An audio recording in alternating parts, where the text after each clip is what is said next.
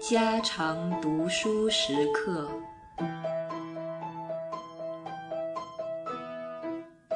无为政治，论权力的人多少可以分成两派、两种看法。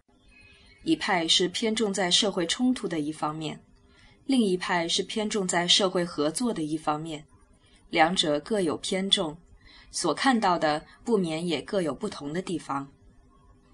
从社会冲突一方面着眼的，权力表现在社会不同团体或阶层间主从的形态里。在上的是握有权力的，他们利用权力去支配在下的，发号施令，以他们的意志去驱使被支配者的行动。权力以这种观点说，是冲突过程的持续，是一种休战状态中的临时平衡。冲突的性质并没有消耳，但是武力的阶段过去了，被支配的一方面已认了输，屈服了，但是他们并没有甘心接受胜利者所规定下的条件，非心服也。于是两方面的关系中发生了权力，权力是维持这关系所必须的手段，它是压迫性质的，是上下之别。从这种观点看去，政府甚至国家组织，凡是握有这种权力的，都是统治者的工具。跟下去还可以说，政府甚至国家组织只存在于阶级斗争的过程中。如果有一天阶级斗争的问题解决了，社会上不分阶级了，政府甚至国家组织。都会像秋风里的梧桐叶一般，自己凋谢落地。这种权利，我们不妨称之为横暴权利。从社会合作一方面着眼的，却看到权力的另一性质。社会分工的结果，使得每个人都不能不求人而生活。分工对于每个人都是有利的，因为这是经济的基础。人可以花费较少劳力得到较多收获。劳力是成本，是痛苦的。人靠了分工，减轻了生活担子，增加了享受。享受固然是人所乐从的，但贪了这种便宜，每个人都不能自足了，不能独善其身，不能不管闲事。因为如果别人不好好的安于其位的做他分内的工作，就会影响自己的生活。这时为了自己，不能不干涉人家了。同样，自己如果不尽其分，也会影响人家，受着人家的干涉。这样就发生了权利和义务。从干涉别人一方面说是权利。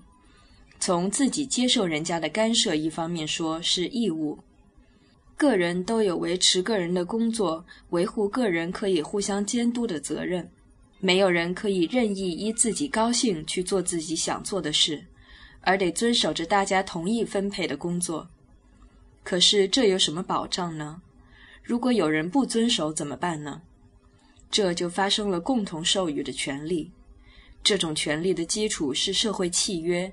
是同意。社会分工越复杂，这权力也越扩大。如果不愿意受这种权力的限制，只有回到不求人的境界里去做鲁滨逊，那时才真的顶天立地。不然也得小国寡民，以减少权力。再说得清楚些，得抛弃经济利益，不讲享受，像人猿泰山一般。回到原始生活水准上去，不然的话，这种权利也总解脱不了。这种权利，我们不妨称之为同意权利。这两种看法都是有根据的，并不冲突的，因为在人类社会里，这两种权利都存在，而且在事实层里，统治者所谓政府，总同时代表着这两种权利。只不过是配合的成分上有所不同，原因是社会分化不容易，至少以以往的历史说，只有合作而没有冲突。这两种过程尝试互相交割、错综混合，冲突里有合作，合作里有冲突，不很单纯的。所以，上面两种性质的权利是概念上的区别，不常是事实上的区分。我们如果要明白一个社区的权力结构，就不能不从这两种权利怎样分配上去分析。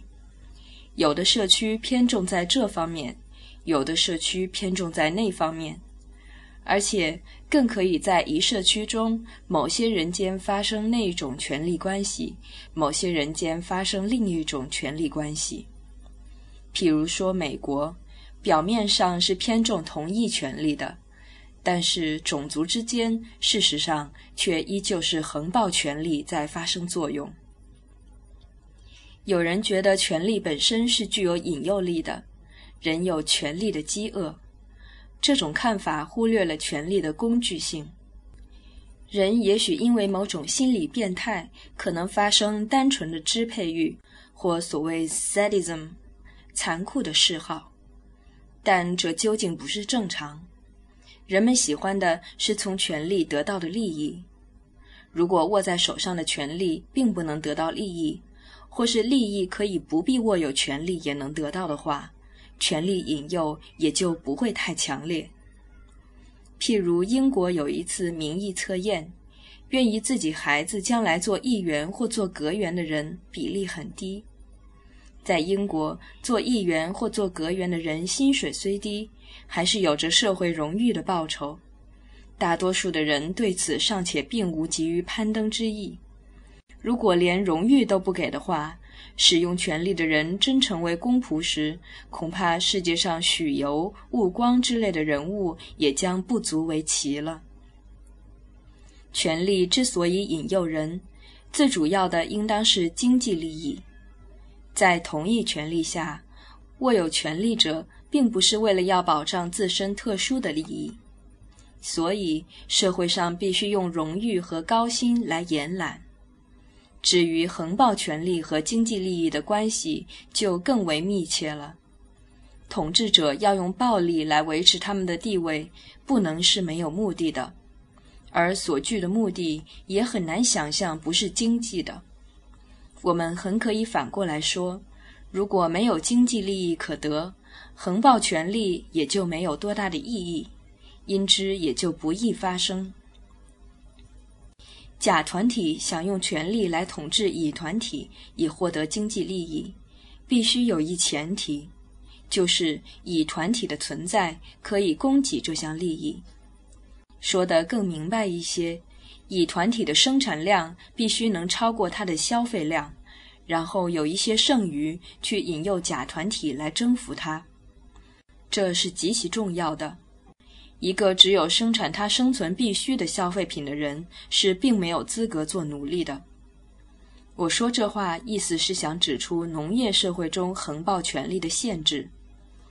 在广西瑶山里调查时，我常见到汉人侵占瑶人的土地，而并不征服瑶人来做奴隶。原因当然很多，但主要的一个，依我看来，是土地太贫乏。而种水田的瑶人并不肯降低生活程度，做汉人的佃户。如果瑶人打不过汉人，他们就放弃土地，搬到别处去。在农业民族的争斗中，最主要的方式是把土著赶走，而占据他们的土地自己来耕种。尤其是在人口已经很多、劳力可以自足、土地利用已经到了边际的时候，更是如此。我们读历史，常常可以找到坑族几万人之类的记录。至于见人便杀的流寇，一直到不久之前还是可能遭遇的经验。这种情形大概不是工业性的侵略权力所能了解的。我并不是说在农业性的乡土社会基础上，并不能建立横暴权力。相反。我们常常道见这种社会恰是皇权的发祥地，那是因为乡土社会并不是一个富于抵抗能力的组织。农业民族受游牧民族的侵略是历史上不断的记录，这是不错的。东方的农业平原正是帝国的领域，但是农业的帝国是虚弱的，因为皇权并不能滋长壮健，能支配强大的横暴权力的基础不足。农业的剩余随着人口增加而日减，和平又给人口增加的机会。中国的历史很可注证这个看法。一个雄图大略的皇权，为了开疆辟土、筑城修河，这些原不能说是什么虐政，正可视作一笔投资，和罗斯福造田纳西工程性质可有相类之处。但是，缺乏储蓄的农业经济却受不住这种工程的费用，没有足够的剩余，于是怨声载道。与汝偕亡的和皇权为难了。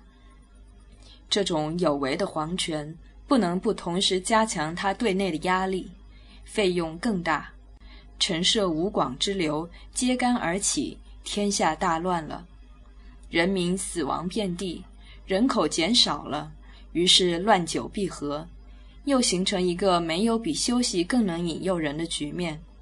皇权力求无为，所谓养民。养到一个时候，皇权逐渐积累了一些力量，这力量又刺激皇帝的雄图大略，这种循环也因而复始。为了皇权自身的维持，在历史的经验中找到了无为的生存价值，确立了无为政治的理想。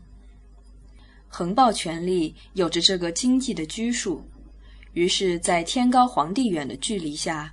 把乡土社会中人民切身的公事让给了同意权利去活动了，可是同意权利却有着一套经济条件的限制。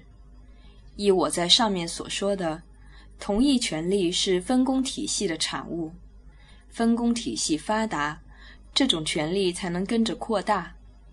乡土社会是个小农经济，在经济上，每个农家除了盐铁之外，必要时很可关门自己，于是我们很可以想象，同一权力的范围也可以小到关门的程度。